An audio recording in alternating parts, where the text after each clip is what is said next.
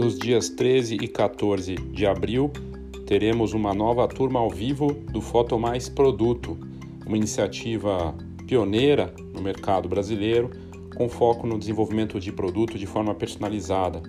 A experiência desde o ano passado tem sido gratificante, com a participação de fotógrafos, empreendedores da fotografia, empresários. Tem sido muito bacana mesmo. E a gente vai ter mais uma turma ao vivo em abril, dias 13 e 14. E aí você tem a oportunidade de participar ainda pagando metade do preço, já que nós temos a promoção Amigo Ajuda Amigo. Você participa, paga o valor cheio, mas pode dividir com outra pessoa e aí pagando assim metade ou presentear alguém. Saiba mais nas notas do episódio, tem o link aqui para a próxima turma do Foto Mais Produto.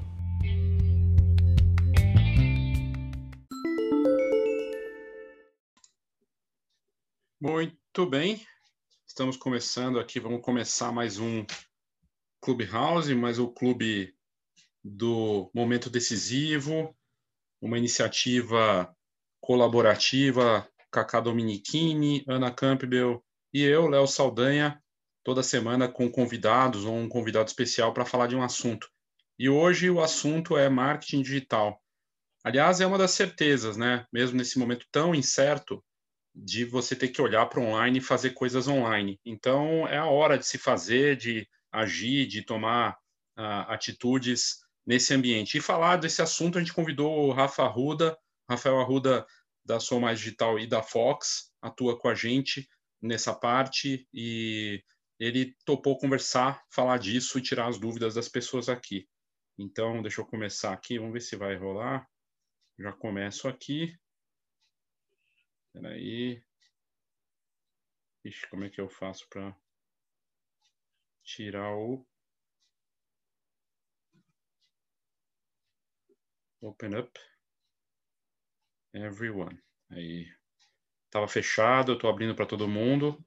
E aí a ideia aqui é ter esse debate, essa conversa com as pessoas. E a Ana acabou de entrar. Oi, Léo, boa noite. Oi, Ana, tudo bem? Boa noite. Chique, gente. Elias, a gente vai falar sobre marketing com um especialista.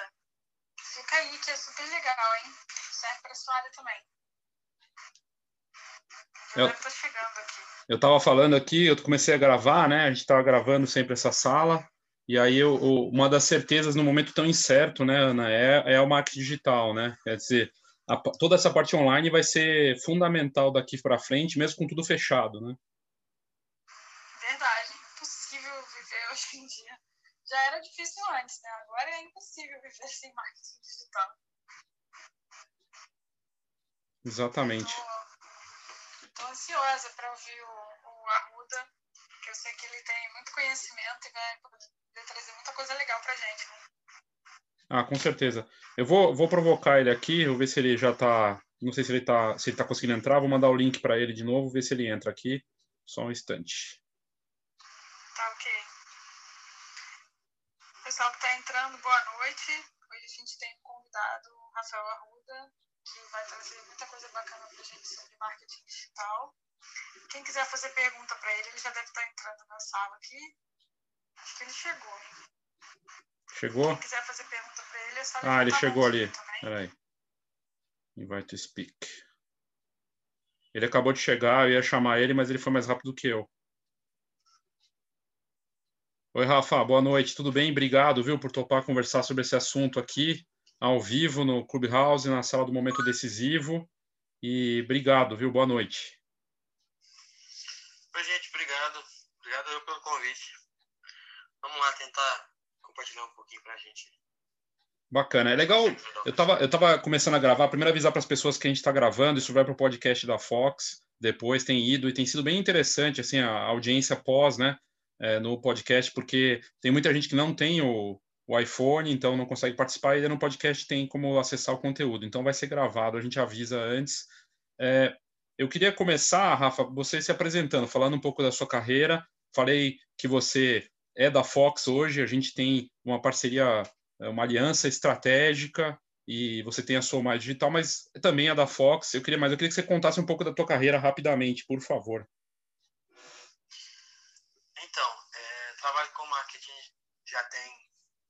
12 anos trabalho com comunicação. Com isso, eu fui acompanhando, né? A gente foi acompanhando as, as mudanças nos, nos processos. Né? A gente viu o KD engolindo o Alta Vista, o Google engolindo o KD, o Facebook engolindo o Orkut, o Messenger, o Facebook engolindo o MSN, o WhatsApp engolindo o Messenger, o surgimento do Instagram e das outras mídias.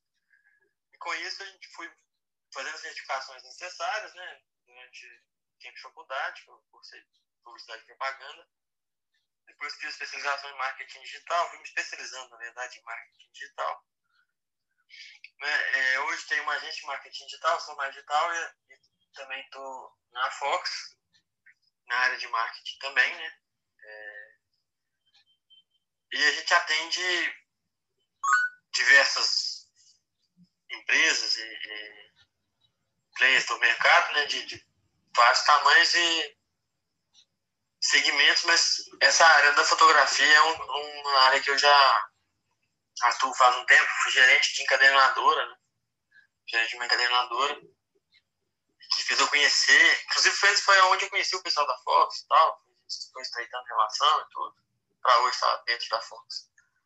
É, então, assim, é, tô no marketing digital desde o início, né? Cheguei aqui na internet, era tudo marketing, vamos dizer assim. E a galera. E hoje o marketing digital, tá, tava comentando isso com o Léo, tem pouquinho, poucos dias. Quando ele fez o convite para vir para a sala aqui, é, o pessoal meio que banalizou o termo marketing digital. Né? Porque hoje você fala em marketing digital, o pessoal acha que é Facebook, Instagram, você fala em marketing digital, o pessoal acha que é fórmula de lançamento de curso. E esquece que, na verdade, o marketing digital é comunicação digital para venda. Né? Marketing só é marketing quando vende. É, o marketing ele entra no comercial da, da empresa né, para poder vender, ou do, do negócio em si para poder vender. É, eu acho que a gente. Isso é um diferencial que a gente tenta levar né, para onde a gente está e tudo. É, tanto eu quanto o pessoal que trabalha comigo, tanto na equipe da Soul como na equipe da Fox, a gente tenta falar de resultado o tempo inteiro. Né? Entregar resultado e porque eu tenho essa possibilidade também, se é a parte legal da história, é a gente ver o que está errado e resolver, né? Tem várias dessas facilidades. Mas voltando assim para essa apresentação que Léo pediu para fazer, sou publicitário, especialista em marketing digital, trabalho há 12 anos nesse mercado, tenho proximidade com o mercado da fotografia, o mercado de imagem desde 2013, quando eu entrei nessa. Agora a gente está na Fox fazendo uma virada nessa história do marketing digital também né, e atuo com várias empresas de diversos segmentos, principalmente na área de imagem, com várias campanhas. É, já palestrei em fotografar, já palestrei em outros eventos também. E participo de alguns cursos, quando o pessoal me chama, palestra e tudo. Né? Não sou produtor de conteúdo online, não um curso online na hora nenhuma. Quer dizer, nunca é muito tempo, né? mas não, não pretendo fazer isso. É, não que eu não acho legal, porque eu acho que eu não tenho perfil para produzir curso online. É, e não sou aquele heavy user de Instagram, postando coisa o dia inteiro e tal, contando minha vida ali.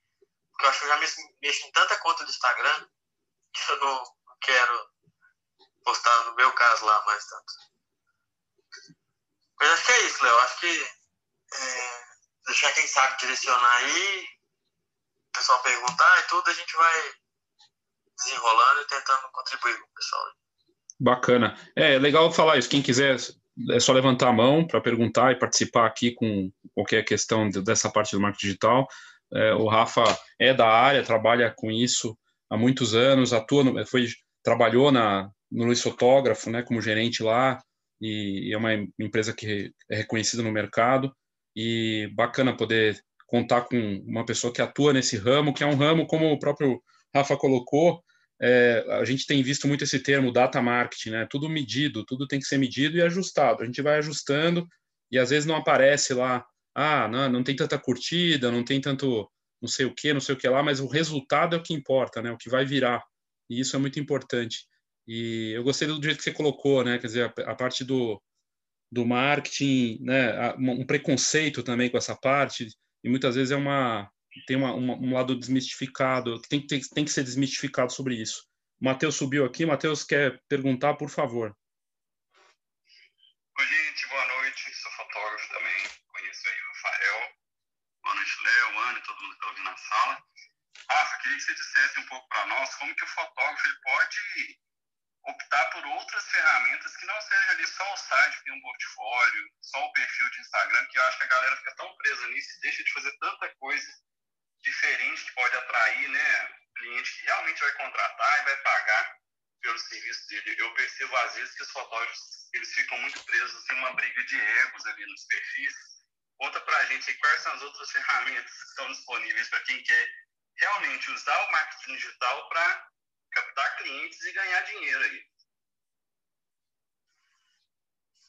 O Matheus, Matheus subiu aqui para poder falar, já fica apertado, que o cara é um monstro.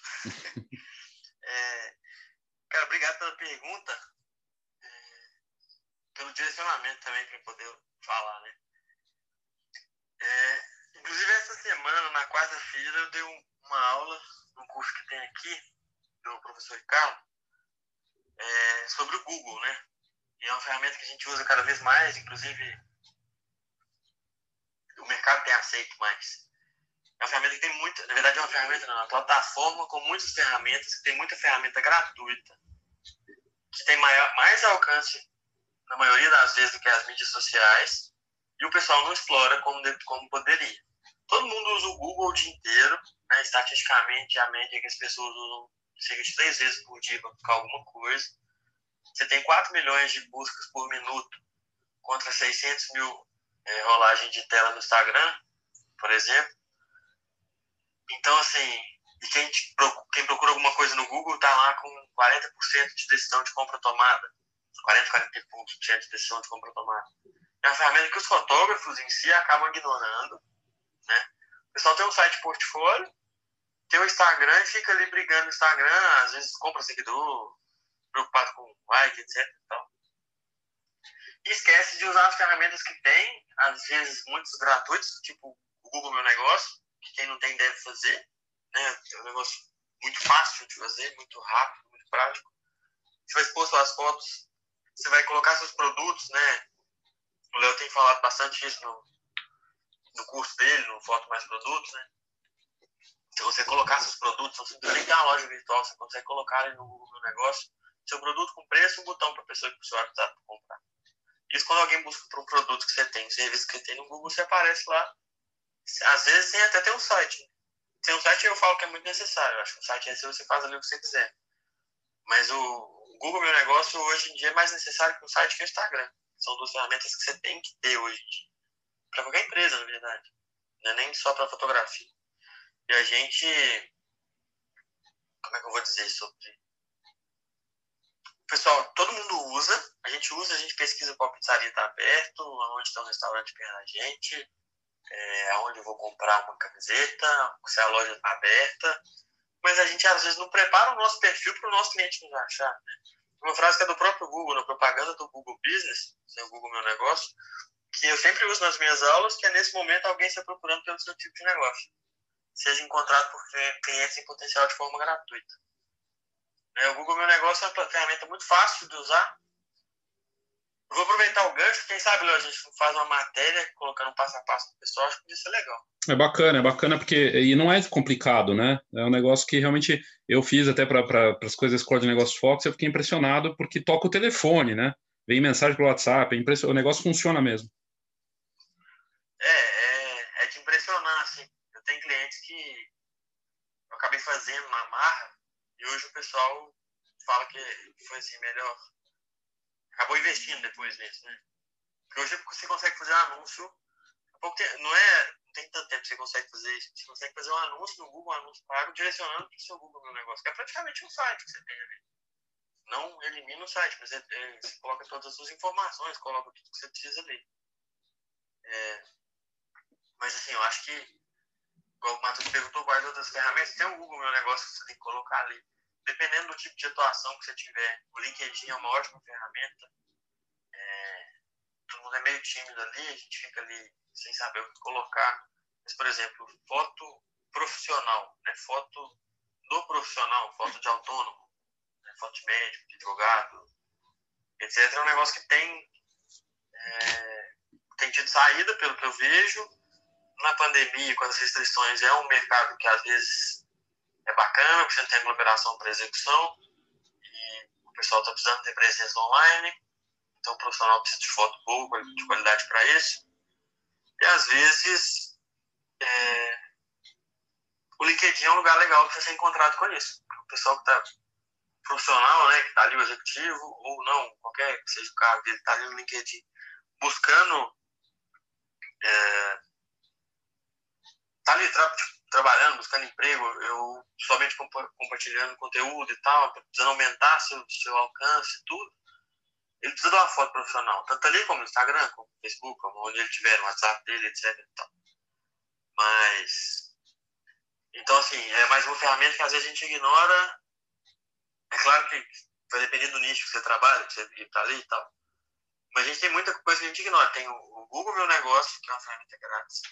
Que dali você vai falar do Google, que é otimizar seu site com SEO e tal. Às vezes a gente não presta atenção nisso também. As plataformas que o fotógrafo contrata para poder fazer as, o seu site, né, para ter seu site ali, independente de qual seja, geralmente é otimizado para SEO.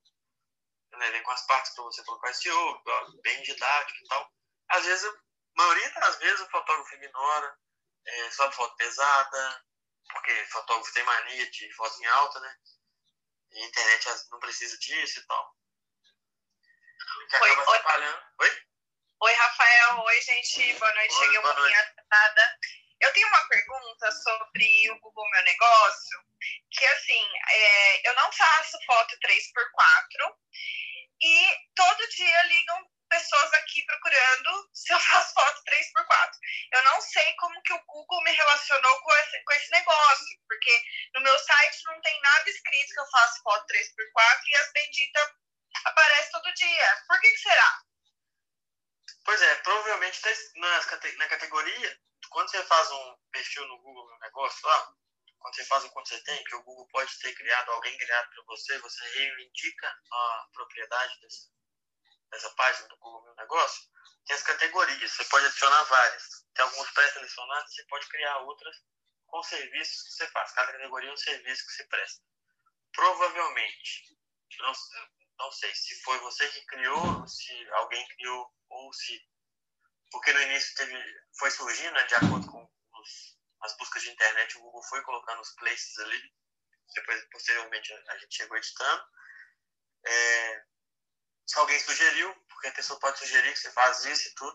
O que você tem que fazer, assim, a primeira coisa que eu acho para resolver o problema, né, para ser prático, é entrar no seu perfil do Google Meu Negócio, está lá business.google.com, ou está Google Meu Negócio no próprio Google, entrar ali com seu usuário e do Gmail, que é o que você usar para isso, ou no G Suite, né, se você usar G Suite. E alterar, ver as categorias, tem lá serviço no canto esquerdo, deve ser tipo o oitavo ícone da esquerda para baixo de informações. Você vai colocar serviços ou categorias. Para cada pessoa um jeito. E lá você troca. Você, você tira eu vou tentar trocar, mas assim, pelo que eu lembro, Rafael, eu não coloquei 3x4 lá mesmo, porque eu não faço, né? Talvez tenha. Porque faz tempo que eu tenho o Google meu negócio, faz bastante tempo.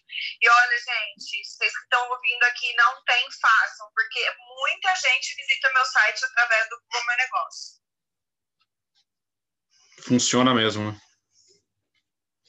É, pois é, você tem que olhar lá, porque às vezes alguém sugeriu isso também. Se alguém sugere uma alteração, se alguém adiciona uma foto e você não é, toma nota disso, você não presta atenção nisso, não vê isso acontecendo, o Google faz a alteração automaticamente depois de um tempo.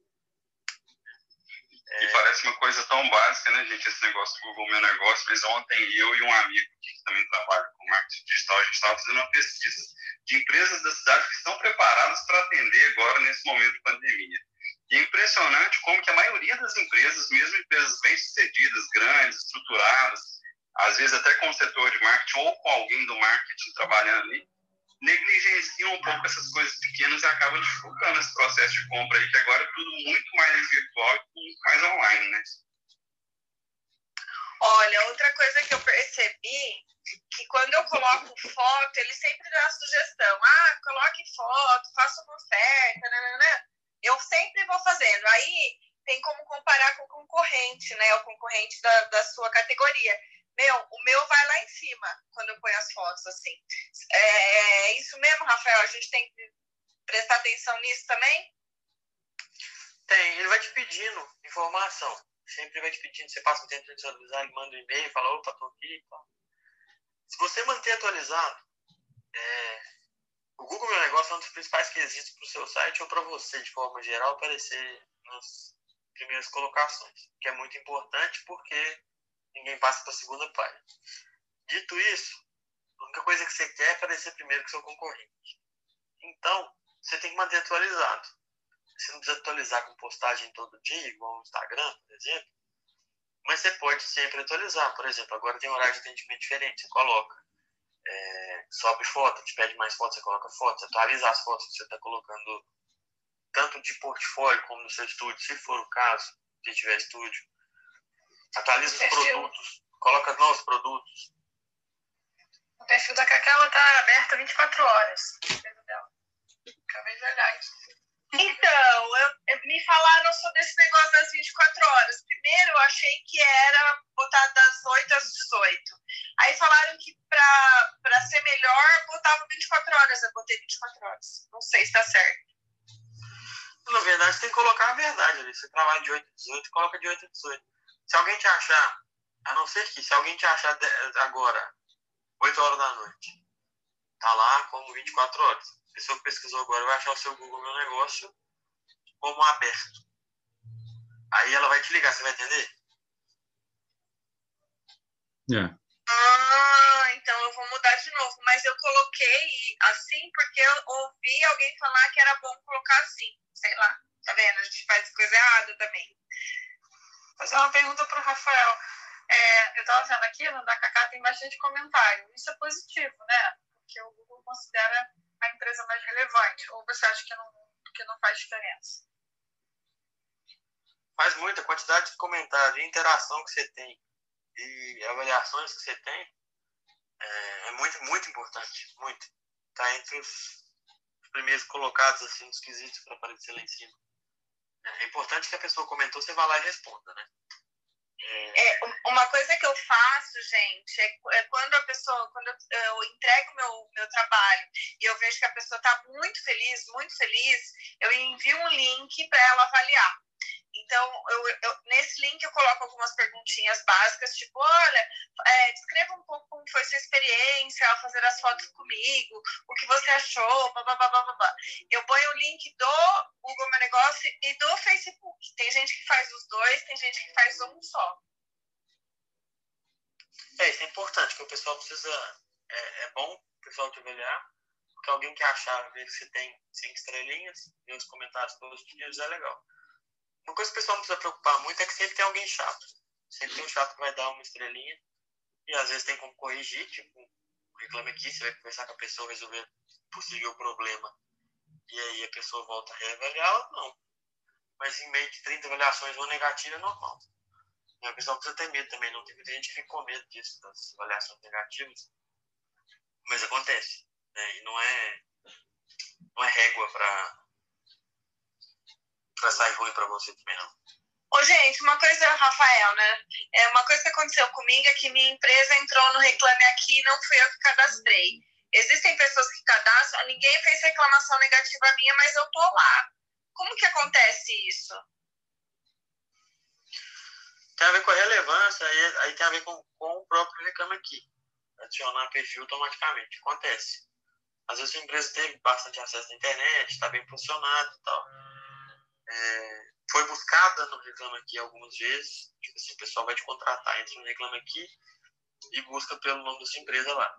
Se você não tá, às vezes o Reclame Aqui cria esse perfil lá para que as pessoas vejam e passem a utilizar o Reclame Aqui, entendeu? Tipo, meio que usa da sua reputação para atrair mais gente para ele lá. É, porque eu fiquei assim, como eu tô aqui, não tô entendendo. Tipo, fiquei até meio surpresa. Falei, nossa, ninguém reclamou de mim, eu tô lá. Bom, mas enfim, agora você explicou, obrigada. Surpresa boa, na verdade, eu acho. Ah, é. Talvez o pessoal tava procurando e tal. Então, eu acho legal. E aí eu penso aqui no, na coisa da, do momento que a gente está vivendo, Rafa, e para todos também, Quem quiser subir para fazer perguntas, sempre lembrando, é só levantar a mão que a gente sobe. É, a gente está num momento agudo, né? um ano depois, a situação pior do que estava antes, né? o quadro delicadíssimo, lockdown em vários estados, né? uma situação realmente complicada. E a única alternativa para muitos vai ser olhar mais para o online. Quem já está vai ter que potencializar. É, quem está, mas está mais ou menos, vai ter que estar muito mais. É, é, isso, né? E, e aí eu fiquei pensando, tem a ver também com o que a gente estava falando dos horários, né? A Kaká está disponível às oito, não sei o quê. Não vai ser diferencial estar tá mais disponível também, de, dessa coisa do em tempo real, que nem a gente está aqui no Clubhouse em tempo real, né? É, esse marketing em tempo real até se fala que mais humano, mais em tempo real. Tudo isso também não vai trazer transformações até nesse sentido, Rafa? O que, que você acha? Bom, eu acho que sim, né? A gente acelerou. Tem gente que fala em 15 anos, tem gente que fala em 5 anos, 10 anos. Em um ano, a presença digital. Né? Vi muita gente desesperada no início, estou vendo desesperado de novo agora, porque fechou abril e agora fechou de novo. Quem já estava preparado, quem se preparou pelo menos na primeira, primeira leva de pandemia, vamos dizer assim, agora está na frente. É, não tem outra não, você tem que olhar para o digital por alguns motivos. Mais barato, mais certeiro, logo com os benefícios melhor. Em alguns momentos como que a gente está agora, você tem dois, dois jeitos de atingir seu público. Meio de massa, comunicação de massa e comunicação online. Comunicação de massa é absurdo o preço. O tempo na TV de... não faz sentido, né? Não sei o que Quer dizer, faz sentido para a maioria. É, e comunicação digital. É, comunicação digital, se olhando o marketing da empresa colocando comunicação digital presente ali, é o que a gente precisa, porque é o que é barato, que é rápido, que é prático, que tem retorno, que é mensurável. Né? Você não faz uma panfletagem de 50 mil panfletos para ver se uma pessoa aparece na sua loja. Você... Aí, tem, aí eu vou, vou chegar também, vou fazer um, uma curva na, na, na linha de raciocínio aqui só para falar você falou no início sobre número de seguidores, etc e tal. O número de seguidor é legal se o seguidor for real. Tá? Coisa importante dizer isso, o pessoal está indo para o digital agora muito preocupado em ter muito, muito seguidores. Tem gente que fala em prova social, de ter muita gente ali e tal. Não é bem por aí. Se você, se, se você tem 50 mil pessoas que te seguem e 5 que te compram, e se você tem, no outro lado, cinco pessoas que te seguem, cinco te compram, numa você tem 100% de conversão, na outra quase nada. Né? Aí você tem que pensar por que você está fazendo marketing digital. Se é só uma briga de ego, igual o Matheus falou, se é só para aparecer na frente do outro fotógrafo e tal, é... se você vive para ganhar prêmio e aparecer com isso, ou se você vive para fazer para fazer dinheiro. Sua profissão é fotógrafo. Né? Ô, Rafa, eu queria que você. Eu já tô te chamando de Rafa, porque o Léo falou que pode chamar de Rafa, é Rafa pra mim. Pode, normal. Ô, Rafa, eu queria que você falasse um pouco da, dessa questão dos influenciadores digitais, porque assim, tem uma, uma certa polêmica aí no meio fotográfico. Faço foto para influenciador em troca de divulgação, isso dá certo, isso dá errado. Qual é a tua visão a respeito disso? Porque assim, eu já fiz parceria, não deu certo, mas ao mesmo tempo meu nome estava lá aparecendo toda hora, então não sei se indiretamente tive cliente. Não sei, queria que você trocasse aí uma ideia com a gente sobre isso, por favor. Posso jogar o Matheus na fogueira, aproveitar que ele está aqui? Claro, né? Matheus, tá, não sei se você está ouvindo. É, acho que é legal você falar sobre isso, se puder. É, sobre essa questão de influenciadores, até porque você conhece vários influenciadores, né? O Matheus trabalha com moda, fotografia de beleza. E fotografa muita Miss e tal, muita, essa galera. Mas é, não sei se ele está aí ainda. Mas bom, eu vou falar o que eu acho, então, se me parecer de assim, para completar. É... Eu acho que vale a pena se você souber fazer, igual qualquer tipo de ação de marketing. Por exemplo, você quer você fazer foto ou fazer, contratar um influenciador, porque isso é uma profissão, contratar um influencer para falar de você, seja em qualquer área, fotografia ou fora, como a gente está falando de fotografia aqui. É, se ele não conversar com o seu público, se seu público não se sentir próximo dele, não faz sentido. Se influencer que é, vive uma vida de milionário for falar do seu produto e seu produto não for para milionário, não faz tanto sentido. Vocês podem contrapor esse meu raciocínio falando o seguinte: é, ah, mas o, quem segue o, o, esse, esse influencer aí quer, ser, quer ter a vida dele e tal, não sei o que e tal. É, beleza, quer, mas não consegue. Então você tem que entender como você quer se posicionar, porque isso, quem, quem te posiciona no mercado é seu cliente. Né? A gente faz, essas, faz estratégias, mexe nisso daqui para ali e tudo, mas quem te posiciona no mercado é o seu cliente. Então, se o seu cliente é o cliente que, que vai se identificar com alguém muito rico, você contrata influencer que vive uma vida de gente muito rica, vale a pena. Se não, não. Então, assim, às vezes vale a pena sim o micro-influencer. Tem um podcast da Focus que fala sobre isso. Gente fala sobre os micro-influencers. Que aí vale a pena. Aí vale a pena. É... Então, é porque assim, eu tenho uma amiga que ela é micro-influenciadora, né? E eu fiz algumas fotos para ela já várias vezes, mas depois eu dei uma cansada, pra falar a verdade. Mas eu via é, pessoas falando, ah, eu vi teu nome no blog da, da Natália, não sei o quê. Eu não sei bem ao certo quanto eu converti, mas eu sei que para fortificar minha marca aqui na minha cidade, eu acho que valeu a pena, entendeu? Mas eu não sei quantos clientes vieram de lá, assim. Eu pergunto, mas às vezes o cliente fala, ah, fulano indicou, ciclano, entendeu? É, e, essa, é, e essa menina tá, trabalha com o público que é o meu público, que são mães. Agora eu tô meio que mudando o meu negócio para mais empresarial, um trabalho mais empresarial, como você falou aí do LinkedIn, que eu vou é, agora dar uma, assim, uma, uma força no meu LinkedIn, vou dar uma atenção aí, porque como eu quero trabalhar mais com isso agora, então, mas obrigada pela resposta. Interessante trazer isso, né, Rafa? Porque do que você falou do episódio lá do, do Foxcast, é, recentemente entrevistei um executivo de uma multinacional e ele falando que entre os trabalhos de marketing deles, o olhar para um micro influenciador, nano influenciador, porque é mais relevante, autêntico, e eles vão trabalhando em com, é, uma coisa que é paralelo, né? Então tem o lado do grande influenciador de uma área de fotografia ou de vídeo, e, o, e a pessoa que é bem específica e às vezes até coisas mais nichadas ainda. E aí para eles é interessante, eles estão vendo isso e está tendo uma, uma guinada agora, até saiu na, na GQ, né, na revista, os influenciadores que tenham causa, os influenciadores autênticos, que nem o Lira e outros, né? Sei lá, o cara da Cufa, a Jamila, eles estão buscando as marcas e as pessoas também, acho que até o consumidor. Então, também tem a Preta Gil que está levantando a bandeira, né? Da, da, Exatamente. Da ela é. Vocês viram isso? Que ela tá, tipo, botando umas fotos de biquíni do jeito que ela é mesmo. Sem Photoshop nenhum. Ela tá, tipo, arrebentando, porque o povo tá se super identificando. Eu não teria coragem de colocar uma foto minha que nem ela faz, não. Mas ela tá arrebentando.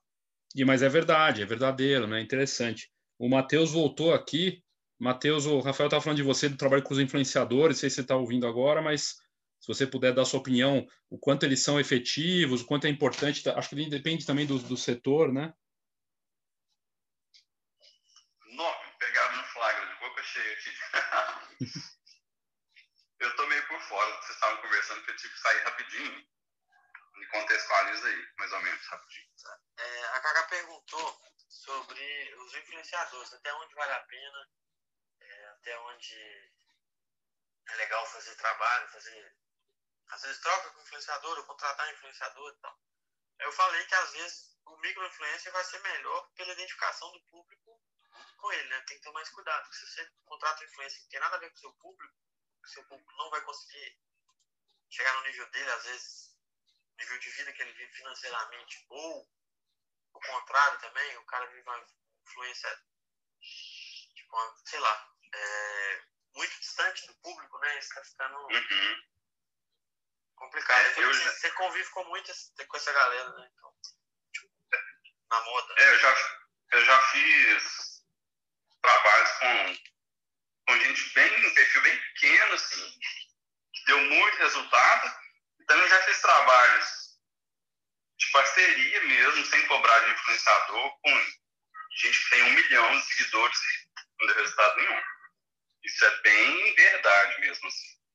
E aí acho que tem várias variáveis envolvidas. Né?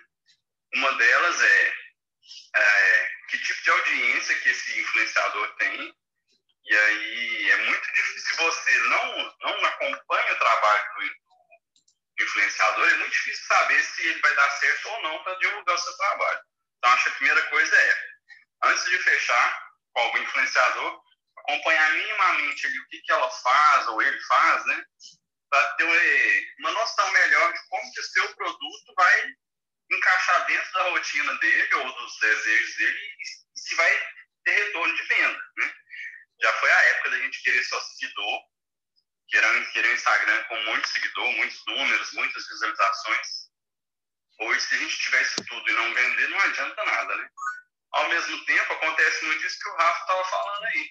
Às vezes, uma pessoa que tem 5 mil seguidores ou 10 mil seguidores, mas tem uma audiência mais qualificada, que está mais interessada no que as pessoas postam e as pessoas realmente influenciam essas pessoas, pode ser uma parceria muito melhor do que essas pessoas badaladas aí que são famosas e têm números astronômicos, né? Já teve vez de um, um cliente qualquer que pagou pelo serviço, veio e fez a foto. Trazer muito mais retorno do que uma influencer de um milhão de seguidores, por exemplo, que eu trabalhei. Isso é real.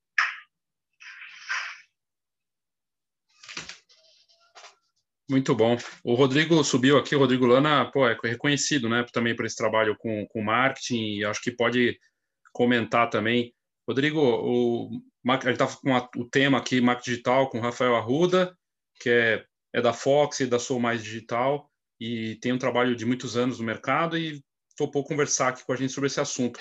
Mas eu queria saber a tua opinião, assim, do, de como está vendo os desafios nesse momento de pandemia piorando, né, um quadro da pior momento que a gente está vivendo, tudo indo para online, mas o que funcionava antes não necessariamente vai funcionar agora e daqui para frente. Qual é a sua opinião aí do, do papel do marketing digital nessa fase agora? Fala, Léo, beleza? Obrigado aí pelo espaço, pela oportunidade, que subiu aqui também. É, eu já trabalho com, com Facebook e Instagram desde 2013 para cá, né? Eu eu sempre foquei em atrair clientes pela internet. Então, para mim, eu não senti, vou ser muito transparente assim, ó, eu não, eu senti 20% do baque quando quando estourou a pandemia. E a gente continuou fechando contrato de casamento aqui uh, com uma frequência um pouco um pouco menor, mas a gente continuou fechando casamentos da mesma forma.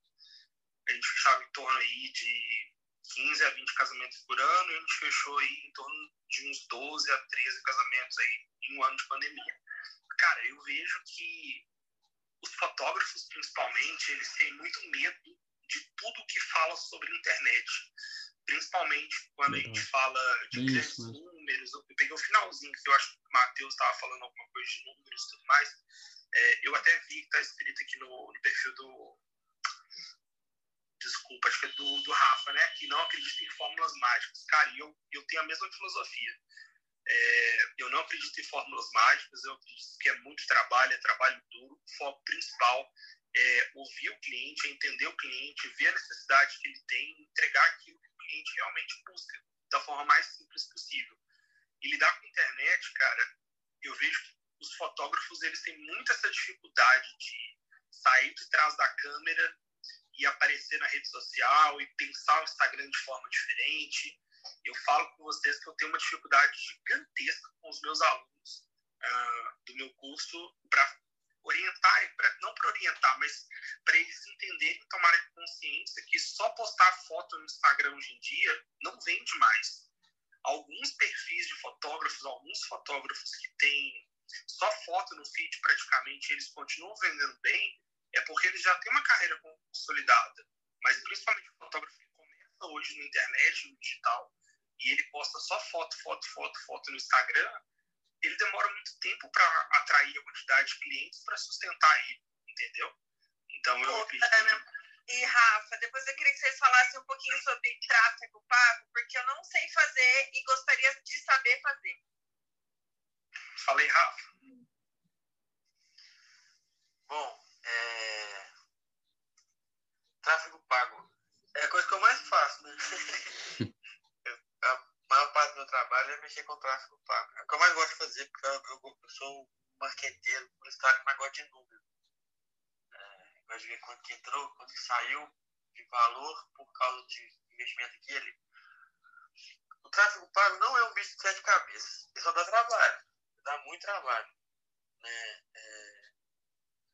Eu tenho uma receita eu não acredito em fórmula mágica, mas eu tenho uma receita que funciona é, para quem quiser aprender tráfego pago. Senta na cadeira, abre a central de ajuda se você quiser é, é, aprender tráfego pago no Facebook, Instagram. Você abre a central de ajuda do Facebook ou no Google a mesma coisa. Né? Abre o Facebook, que é o Facebook, o Facebook Blueprint, vai estudar. Não precisa pagar curso milionário, não precisa pagar é, treinamento, eu não devia falar isso, porque tem uma galera que me chama para aula, eu ganho dinheiro com isso também. mas, mas dá para aprender. O que a gente faz, na verdade, quando você tem vários cursos que te ensinam isso, tem bons, é meio que resumir dar os atalhos. O tráfego, não dá para mexer mais que eu acho, como o Lana falou de só postar no Instagram não vende mais, tem que ter várias outras estratégias. Eu acredito que o tráfego é uma delas. Porque a entrega do Instagram, por exemplo, é ridícula entrega orgânica é, perdão da palavra, é idiota. Né? Você tem esse, a gente que é mortal, você tem entrega de 2%.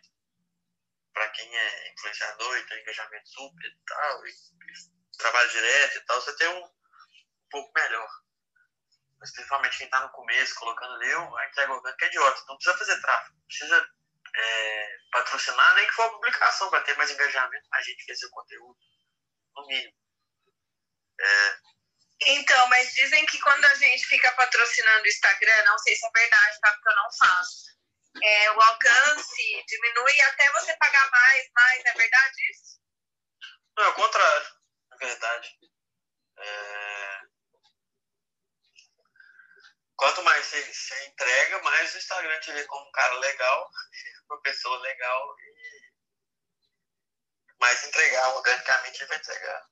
Tem essa não, igual no Google, quando você quando você faz anúncio no Google também, você é mais bem visto. Mas esse mito aí... conteúdo seja ruim. Seu conteúdo, seu conteúdo tem que ser bom. Se o conteúdo for ruim, não adianta você pagar, não.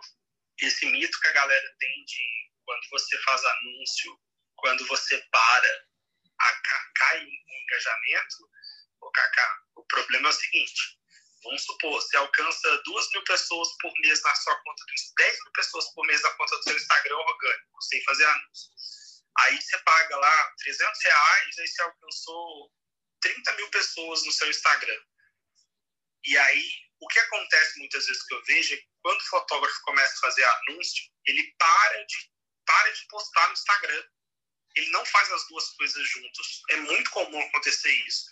A pessoa, tipo assim, dá um sangue pelo anúncio lá para fazer um pouquinho aqui, um pouquinho ali, e esquece o orgânico. Para de postar, para de fazer stories e para com o orgânico e aí foca no anúncio. E aí a pessoa fala assim, ah, mas não deu resultado. Porque ela testou da forma, digamos que não direcionada, da estratégia certa, ela queria cliente, ela fez um anúncio de alcance, então realmente por falta de conhecimento ela fez um anúncio errado, não gerou o resultado que ela esperava, e aí ela parou de fazer anúncio. No que ela parou de fazer anúncio, ela voltou a pensar no orgânico. Isso vai dar uma queda natural. E aí ela vai passar a ter no outro mês 8 mil, 7 mil pessoas alcançadas. Então, se você olhar o gráfico, não é que o seu engajamento orgânico caiu depois que você parou de fazer anúncio. O que aconteceu é que você não dedicou no seu orgânico. Quando você colocou dinheiro no anúncio, realmente o seu alcance vai ser maior, porque o anúncio está mostrando seu conteúdo para mais pessoas.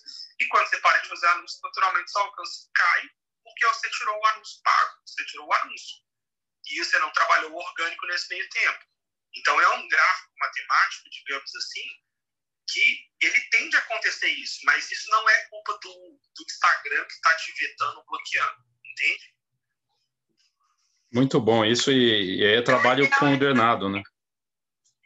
O ideal é fazer o patrocinado, bonitinho, sentar a cadeira e ler lá as regras, né, Rafa? E depois continuar com o orgânico, então. É, é esse o correto. É, o orgânico você não para nunca. Se você quer usar o Instagram de canal de venda, você não para. Você tem que fazer tudo ao mesmo tempo. É, o que o pessoal faz também é o seguinte, vai vender online seja produto, serviço, e é, acha que é diferente do presencial. Né? Se, se, se, o canal de venda é o mesmo. Seu canal de venda é balcão, se dedica ali 8 horas por dia no balcão. Seu canal de venda é Instagram, tem que dedicar as 8 horas por dia para você vender também. Dá trabalho. E você tem que fazer o orgânico, você tem que fazer o pago, você tem que fazer o tratamento bom com o seu cliente, com o público passante, e você tem que fazer a propaganda para atrair mais público passante, vamos dizer assim. É muito bom isso. Uma coisa que eu acho que acontece também, porque eu, eu acho que o pessoal acha que vai gastar uma grana ali no Instagram e vai continuar mantendo aqueles números, né? Mas como tudo que a gente faz, sendo orgânico ou sendo pago, eu acho que tem que ter uma constância, né, Rafael? É, a principal regra do marketing digital, qualquer coisa, é constância. É, se, você, se você parar, seu engajamento cai. Se você voltar, ele volta a subir. Se você manter com a frequência, o algoritmo te lê certinho. Se você tem uma frequência maluca, ele não te lê tão certo. Ele não entrega tanto igual poderia. Isso serve para o tráfego pago, para o orgânico, falando Facebook Instagram, e quando a gente fala de Google, que na minha opinião, é a melhor ferramenta, mas essa é a minha opinião, estou né? embasando dado para isso, só estatística mesmo. é, a constância também é necessária.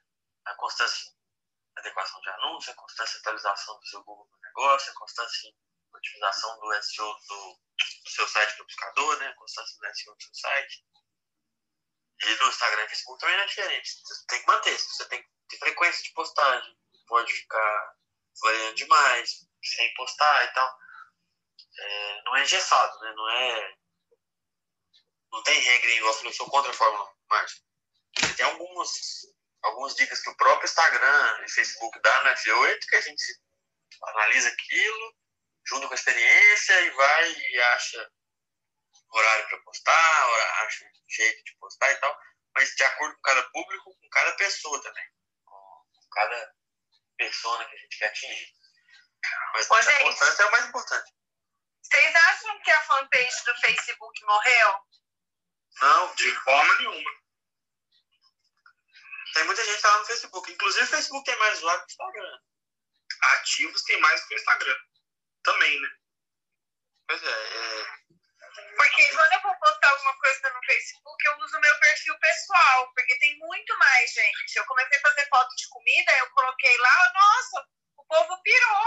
Aí a minha fanpage não tem alcance, eu ponho no, no perfil pessoal, eu faço assim. É, mas aí você tem que ver o que você quer fazer. Tipo assim, dá pra você, dá pra você trabalhar a fanpage também. O pessoal ignora às vezes o Facebook e tem muita gente, muito cliente que entra ali. O pessoal não pensa é mídias diferentes para plataformas diferentes. Né? Você não vai fazer o que você vai fazer no Instagram no Facebook. Embora seja que a maioria, 99% dos casos, aconteça. Você tem que. A postagem no Facebook não é a mesma do Instagram todas as vezes. Pode acontecer, mas não é a mesma coisa. Você não está falando com o mesmo povo. É, uma parada também, é, você tem que pensar que o conteúdo que você posta tem que ser interessante para o público, né? E às vezes, se os seus números estão baixos, ou é porque o conteúdo não está interessante, ou porque você não tem o público que realmente quer consumir o conteúdo que você produz, entendeu? E no anúncio funciona da mesma forma. Às vezes o seu anúncio aparece na tela o tempo todo da pessoa que é potencial para se tornar o seu cliente, porém a informação, a mensagem, a sua comunicação no anúncio não faz ela ter interesse em nem começar a seguir, te mesmo pedir um orçamento, entendeu? Então, cara, tem, tem um livro que eu gosto muito que chama É o Cliente que Importa.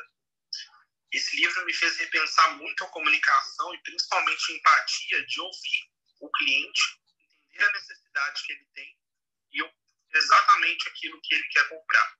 É o cliente que importa. Eu comprei esse livro em 2012 por R$19,00. Eu sei que hoje ele custa na faixa de uns R$64,00, porque eu indico ele muito para os meus alunos.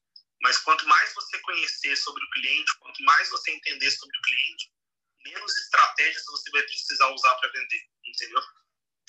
Gente, qual que é o livro? Porque meu marido fez um barulho e eu não ouvi nada. É o cliente que importa.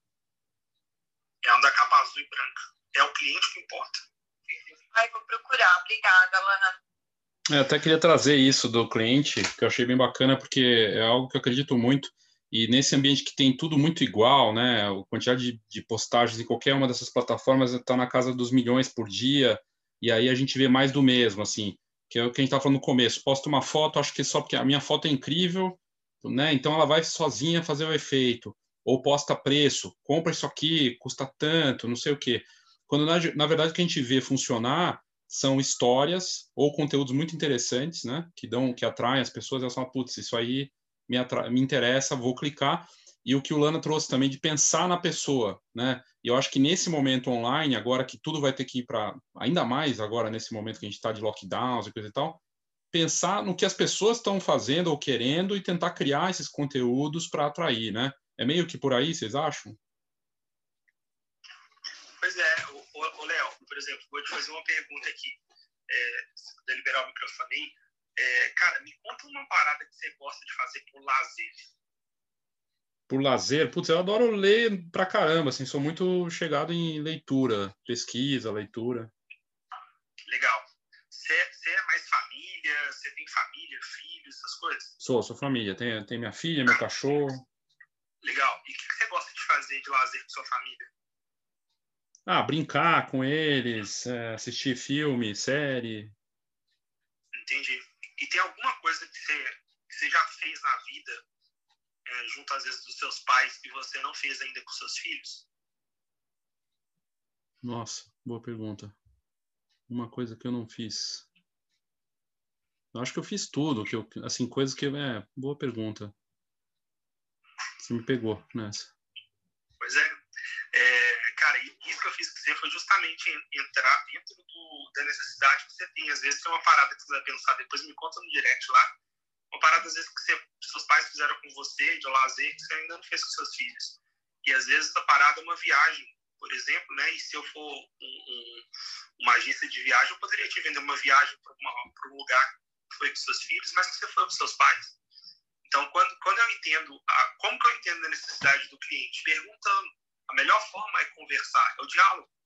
E quando você tem, ah, mas no digital não tem como eu fazer esse diálogo um a um. Tem, tem o Clubhouse para fazer isso.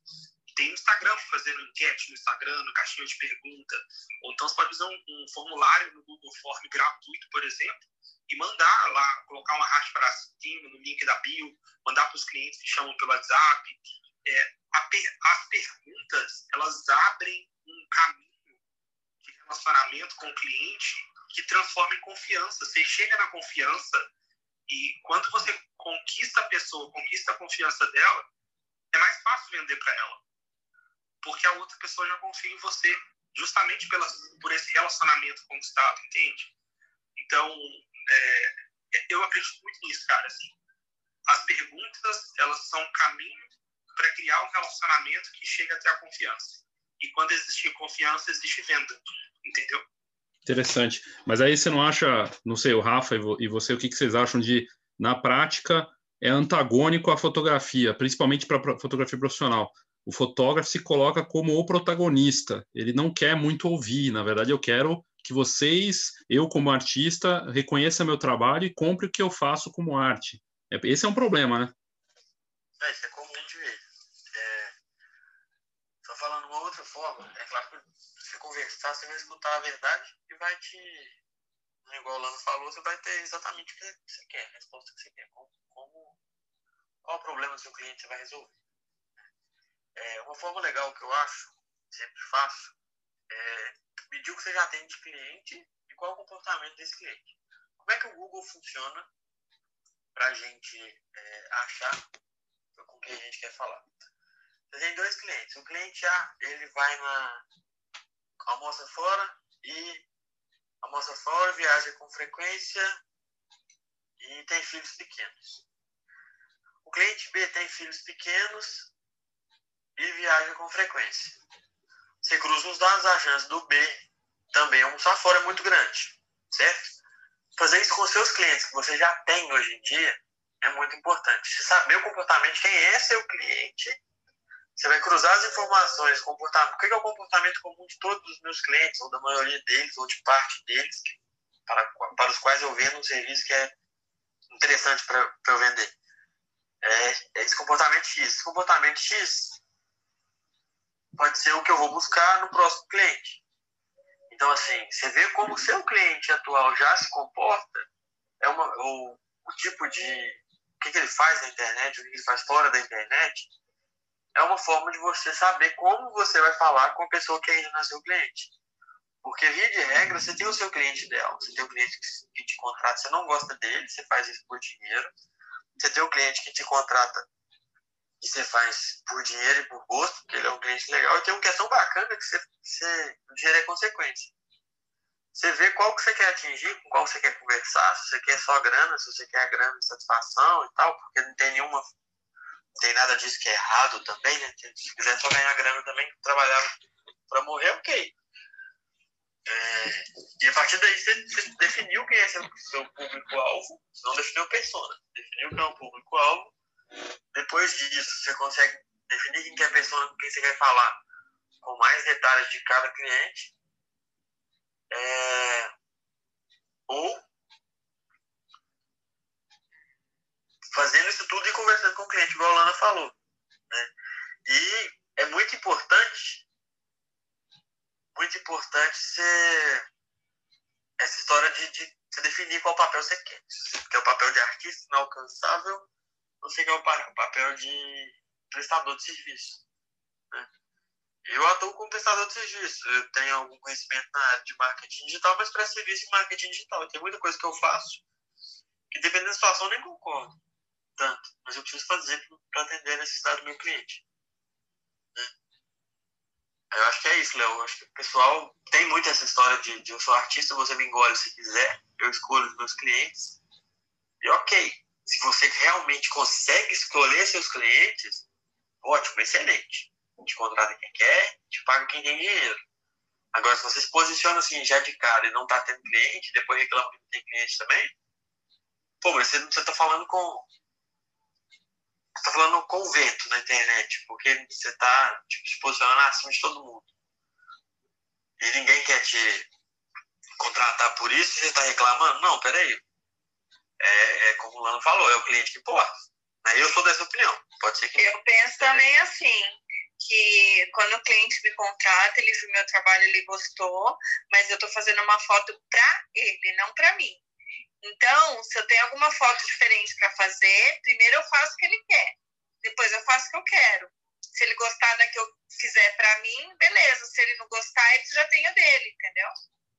É, tem uma, tem uma parada também que, assim, tem uma galera que eu vejo, não, não só agora, ouvindo outros fotógrafos da internet, mas desde os congressos mesmo, lá para trás, eu vou em congresso desde 2012, 2013, e, e, eu vejo que tem uma galera que realmente fala isso, assim, desse lado artista, você tem, você tem que ser o lado artista, você tem que ser intocável, você tem que escolher o seu cliente e tudo mais. Mas, cara, cada ano que passa, o comportamento do consumidor muda tanto, mas tanto, ele tem tantas informações que ele sempre está um passo à nossa frente, sabe? Se a gente ficar tanto com os nariz em pé, assim, a gente acaba caindo. E eu vejo que uma galera que começa na fotografia, assim, de alguns anos para cá, quem começa na fotografia hoje, vezes até no Clubhouse, por exemplo, alguns outros fotógrafos falando muito esse lance de ah, contra rede social, vai contra marketing, tem que ser artista, não sei o que e tudo mais. E, e, eu vejo que essa galera acaba seguindo esses passos, igual o Rafa falou, e não tem cliente. E aí fica com ar de autoridade, mesmo assim, com um ano de fotografia, sem cliente, e aí depois a pessoa acaba desistindo da fotografia, entende? Então, eu, eu vejo que acontece muito isso, né? Mas, assim, é, a gente tem que fazer o nosso papel de, de falar, de abrir a boca, de conversar, de produzir conteúdo, justamente para mostrar para a galera que tem existe sim forma de trabalhar com fotografia, viver bem com fotografia, ganhar um bom dinheiro, dar uma vida digna para nossa família e seguir, sabe, sendo fotógrafo. Muito bacana. Sabe uma coisa que eu acho que acontece muito hoje em dia? As pessoas veem muitas coisas diferentes e acham que é tudo a mesma coisa, né? Eu acho que esse fotógrafo que está num pedestal de artista, intocável e tal, não é o cara que vai estar tá no Instagram, não é o cara que vai estar tá na rede social mesmo, pode ser que não seja o cara que vai fazer um anúncio dentro do Google. É um cara que vai ter que produzir material para estar tá em alguma galeria de arte, vendendo quadros para decoração, é um cara que vai fechar um casamento por mês, coisa do tipo. Eu acho que hoje os clientes estão mais dispostos a pagar são aqueles que encontram um profissional que tem uma conexão muito forte. E aí, para ter essa conexão, esse profissional tem que se expor de alguma forma, e é claro que o grau de exposição ele vai escolher, né? mas precisa estabelecer conexões e conexões humanas, porque eu acho que hoje o cliente está carente disso. Quando ele escolhe um, fotógrafo, ele escolhe um fotógrafo que vai fazer parte da história que ele está construindo ali. A história não é do fotógrafo, né? é do cliente, seja um casamento, seja um book, um ensaio de estudo, sei o que for. É claro que a profissão de fotógrafo, eu acho que ainda carrega um glamour muito grande, mas a cada dia que passa está sendo desconstruído mais, porque a gente teve uma abertura muito grande, tanto de conhecimento técnico, por causa da internet, né? Quanto também de compra de equipamento. Se a gente for pensar 15 anos atrás, eu, eu fotografo há 20 anos. Esse mês faz 20 anos que eu trabalho com fotografia. Há 20 anos atrás era muito mais difícil aprender fotografia e era muito mais difícil comprar equipamentos também, principalmente para quem é do interior. Hoje em dia é tudo muito mais fácil, então acho que isso, cada dia que passa está sendo mais desconstruído e a gente também tem passado por esse tipo de transformação em todo tipo de serviço, não só da fotografia.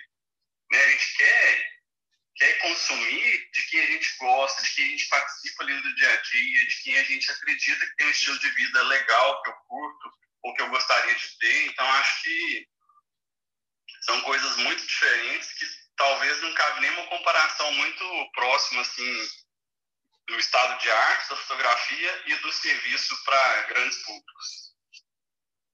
Bacana isso, o lado humano, né? Esse lado da trazendo também o lado do que o, do que o Lana falou, da, de ser humano, né, de se conectar até esse lado de rede social que a gente está fazendo aqui, a gente está conversando, trocando de uma forma muito próxima, íntima, né? Isso é um dos motivos do sucesso do Clubhouse, né? Que é muito, muito próximo, conectado, humano.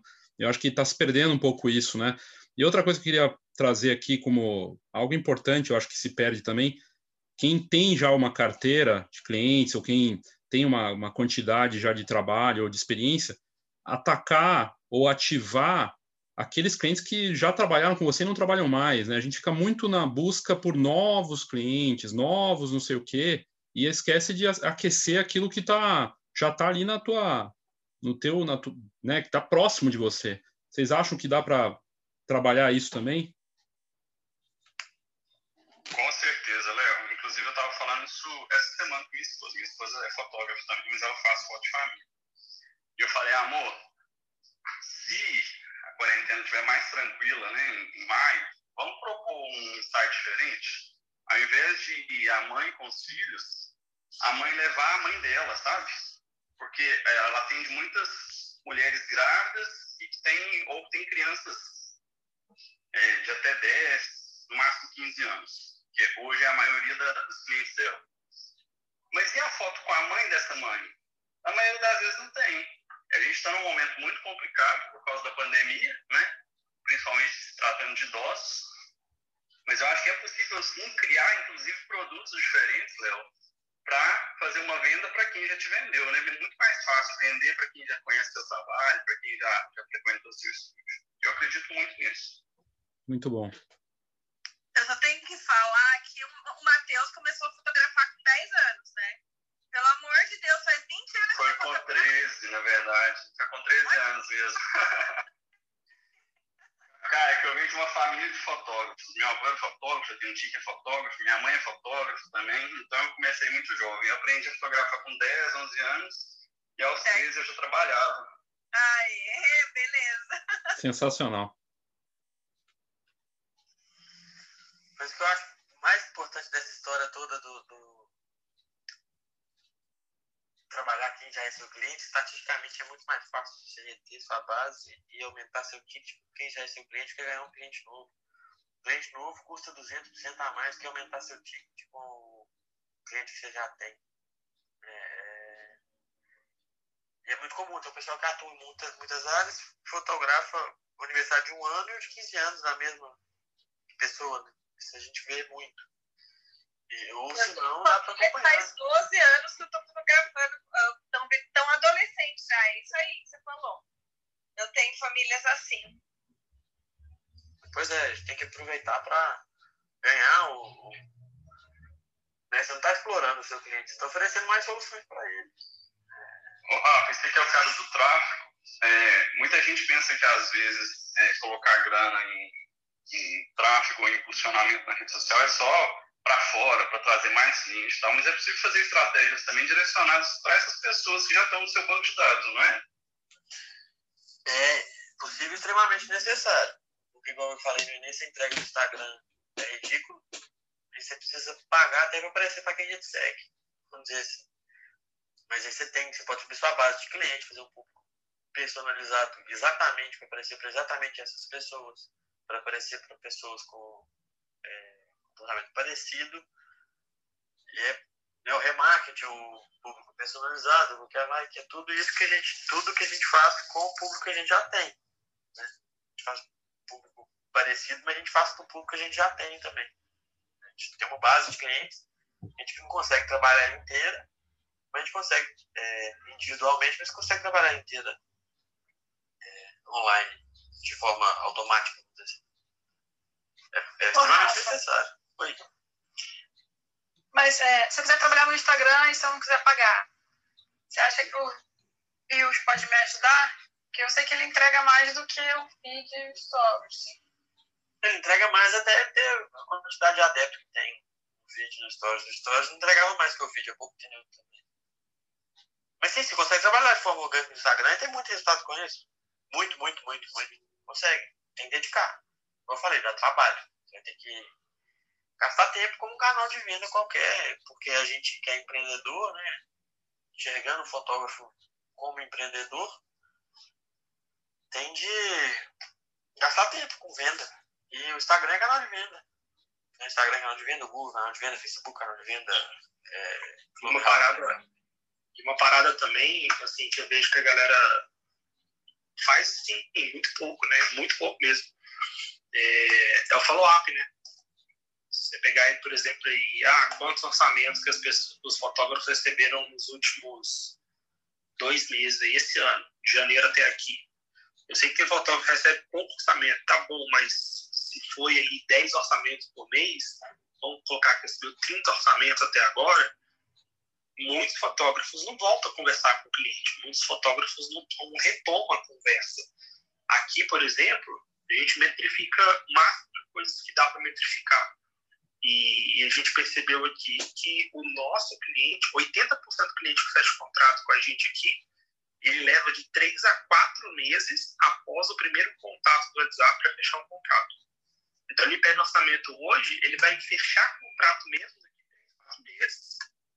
Então, hoje a gente faz um, um follow-up, né, que chama fluxo de cadência. A gente faz todas as etapas do fluxo de cadência durante 3, 4 meses, porque a gente sabe que nesse período o cliente está escolhendo, tomando decisão, fazendo reunião, e a gente retoma o contato com ele, e aí ele lembra da gente de volta e fecha o contrato, entendeu? Então, isso para a gente é uma parada que funciona muito bem, assim, mesmo durante a pandemia, entendeu? Por isso que a gente fechou o contrato todos os meses. É, é, tem várias coisas que tem que medir, né? Eu acho que é importante é medir. Concordo plenamente com isso. Importante medir. Tem que ver quantos, quantos pedidos de orçamento você tem quando você fecha. É, medir esse tempo de você tem entre o contato inicial e fechar o orçamento. Você pode fazer campanha para a pessoa que interagiu com você nos últimos 60 dias, nos últimos 90 dias, nos últimos 120 dias. Você pode ter outro público que é para a pessoa que interagiu com você o ano passado. Isso tudo falando em tráfego. Né? Então, assim, eu acho que é meio que um mix de, de estratégias. Tanto o tráfego como o fora disso, né? O, o tete a tete, vamos dizer assim, e fora a mensuração de resultado. Igual eu falei no início, o marketing digital é bom principalmente por isso, porque dá para medir. Dá para medir, errar, consertar, mexer de novo. É muito bom. Isso e a parte do, do data marketing, né? Falam que estão medindo tudo e, e, sem medir, você só consegue administrar o que você mede, é bem isso. Eu lembrei também a coisa da consistência, né? Que marketing, por que, que a Coca-Cola faz campanha direto em tudo e fica aparecendo o tempo todo? A pessoa fala, putz, banco também, tudo bem, eles têm muito dinheiro, né? Mas é aquela coisa, né? Fica aparecendo, você, na hora que você vai precisar de uma de um serviço daquela marca, daquele assunto, você lembra, né? Então meio que o que o Lana trouxe, ah, quatro meses depois, mas porque fez um trabalho de consistência. E aí eu lembrei de uma um livro de marketing antigo, acho que do Wanderman, que é um nossa um dos criadores do, da publicidade né, lá nos Estados Unidos, falando que em média nas pesquisas que eles faziam, isso faz tempo, hein? É, a pessoa para comprar ela tinha que ver uma mesma coisa, um anúncio, 25 a 30 vezes. Então, é, isso bate completamente com mesmo com essa fase digital consistência, ainda mais no ruído que tem, né? Quantidade de conteúdos, postagens. E aí eu queria entrar um pouco, além da consistência, do tal do storytelling, que é um jargão, mas usar esse poder. O que a gente vê os, os fotógrafos, negócio de fotografia, não usando é, a força do lado emocional. Ainda mais nesse momento agora que as pessoas estão contando moeda, ter esse apelo, mesmo usando todas essas estratégias, ferramentas, contar histórias, né? Você acha que, vocês acham que a gente está aproveitando bem isso?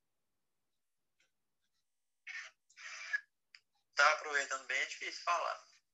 Mas que é bom é, é, é uma forma de produzir conteúdo, é uma forma de se aproximar de quem você está conversando e uma forma de encantamento de cliente, vamos dizer assim.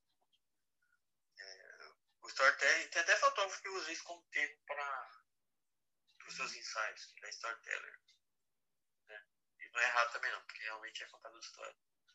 Mas você usar o storytelling no marketing é uma construção de uma narrativa né, que vai fazer, contar essa história, que vai encantar o cliente para ele poder converter. Isso é muito válido. Até porque, para não ficar aquela coisa chata de você ver o mesmo anúncio 25 vezes, você vê a continuidade de um anúncio durante 25 etapas, por exemplo. Então, 25 é o número que eu inventei aqui, porque eu, como você disse do, do início da publicidade, tá? Não, não é essa a conta, não. Mas é, isso, é melhor ele ver a continuidade do anúncio do que o mesmo anúncio muitas vezes. Pelo menos eu penso assim e estatisticamente, pelo que a gente vê em resultado na Soul, na Fox, nos anúncios e tal, é isso. Ó, eu tô fazendo, não sei se tá certo ou não, mas que dá um resultado bom para mim.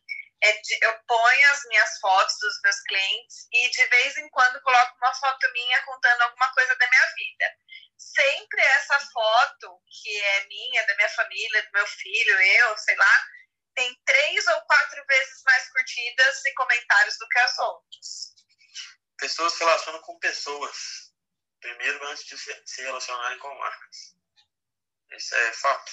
Tem. É, isso que você está falando não é só com você que acontece. Não.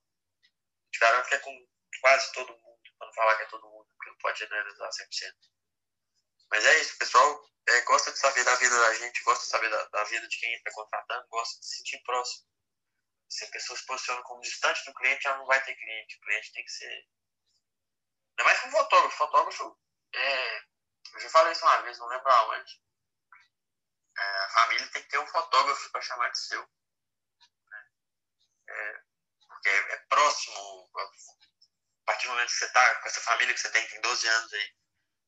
É, você mesmo falou, eu acabei de repetir, eu tenho uma família que está 12 anos comigo ficou próximo. Então, a pessoa te vendo ali no Instagram, vendo sua rotina, algumas vezes também não é para. E não acho que seja o caso de esquecer o comercial e ficar só no pessoal. As pessoas se, se identificam. Né? As pessoas vão querer é, interagir com você. E às vezes naquele momento é o que vai acontecer que o Lano falou. Você postar uma foto sua, vai lembrar que ela fez um lançamento com você e que está em processo de decisão e viu você feliz ali e quer ser feliz também. Aí vai te ligar para fechar. Muito bom, muito bacana.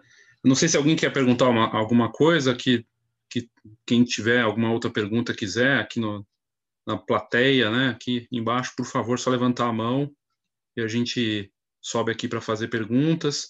A gente tem falado de não fazer salas que demorem muito, né, que fiquem muito longas está sendo gravado, esse, esse conteúdo vai para o Foxcast, para o podcast da Fox, e tem sido bem bacana porque as pessoas que não conseguem entrar no, no Clubhouse, que não tem o iPhone, estão ouvindo, até perguntam, e aí, vai sair também no, quando a gente anuncia, né, da, daqui do Clubhouse, o pessoal pergunta se vai ter depois no podcast para poder ouvir. Isso é bacana.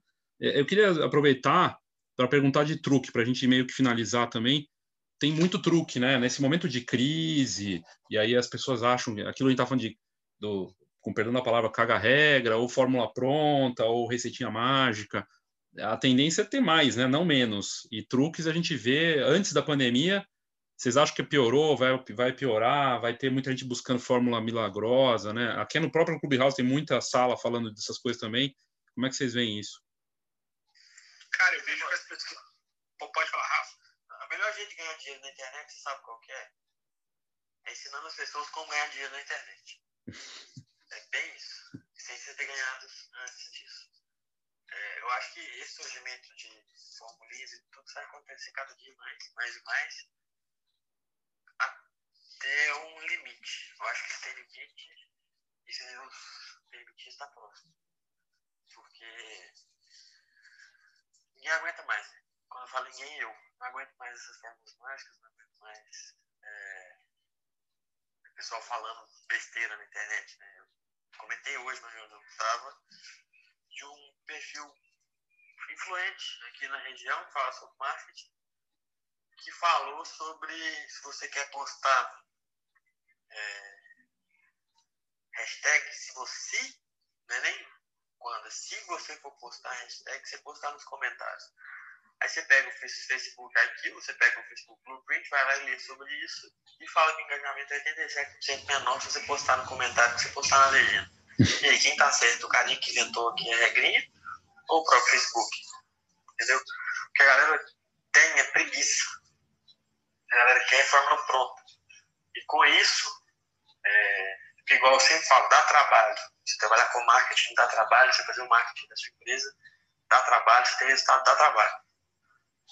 É, e o pessoal quer tudo pronto, quer tudo na mão. Então, assim, é, eu acho que vai chegar no limite, sabe?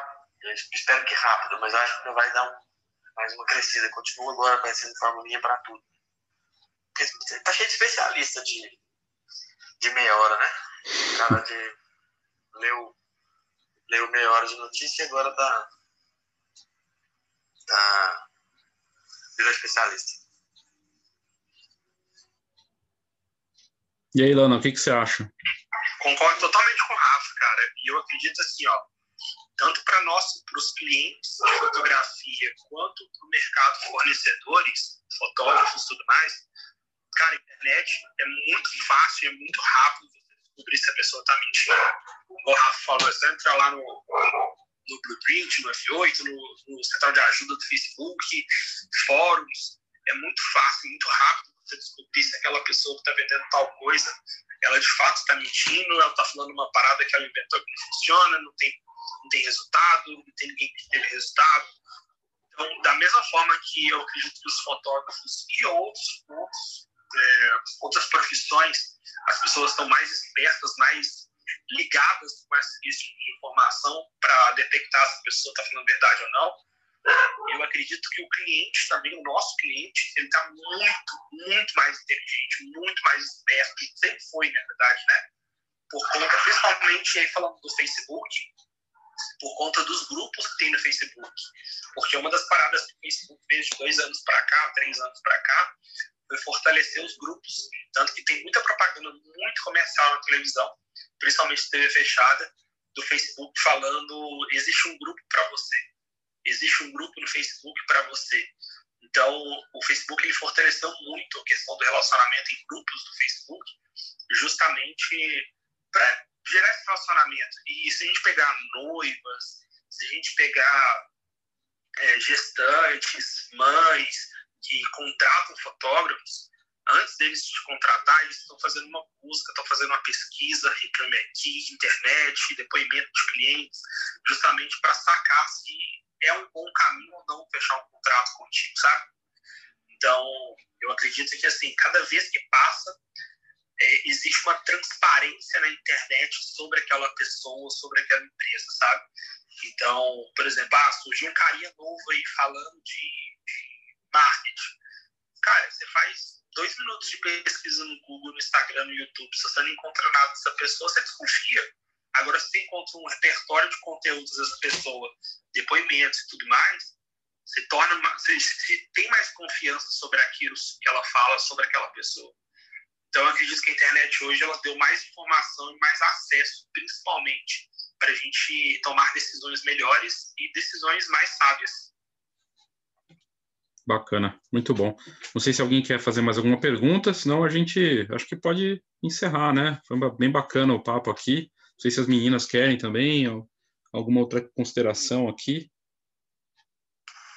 Só falar para o Rafa que eu vou sentar a bunda na cadeira e vou ler tudo que tem que ler. eu queria só agradecer ao Rafael, ao Rodrigo pela contribuição. Muito bacana.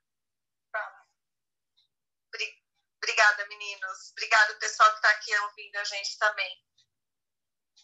Então é isso. Obrigadão, obrigado, Rafa, Lana, Matheus, Kaká, Ana, obrigado a todos aí.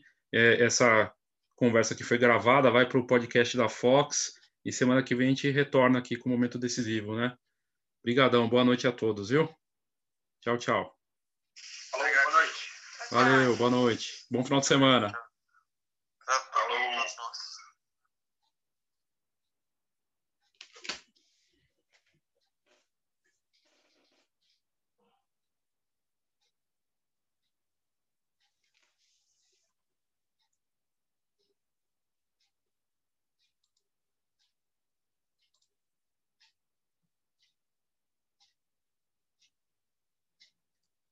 Muito bem, então acabou aqui a conversa. Foi muito bacana poder participar e fazer essa sala do momento decisivo, clube que é colaborativo, Cacá Dominiquini, Ana Campbell e eu, Léo Saldanha, estamos fazendo toda semana um encontro com uma conversa sobre algum assunto interessante.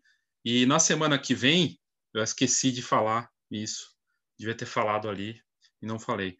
A gente vai ter o Márcio Lisa, que é fotógrafo, tem um trabalho fascinante com natureza e é um palestrante e tem um trabalho reconhecido e topou falar, até gostou mais de fazer é, aqui no, na, no, no Clubhouse, porque ele é meio tímido, que nem eu também, e tem essa vantagem né, de você fazer por voz e poder conversar com as pessoas e trocar ideias. Então, na semana que vem, se tudo der certo, no mesmo horário, mesmo dia, nós teremos as sete da noite, uh, o momento decisivo ao vivo. Para quem está no Clubhouse, se você está no Clubhouse, venha conversar com a gente, vai ser muito bacana. Ou uh, você vai poder ouvir aqui no Foxcast. Eu sou Léo Saldanha e esse foi o Foxcast.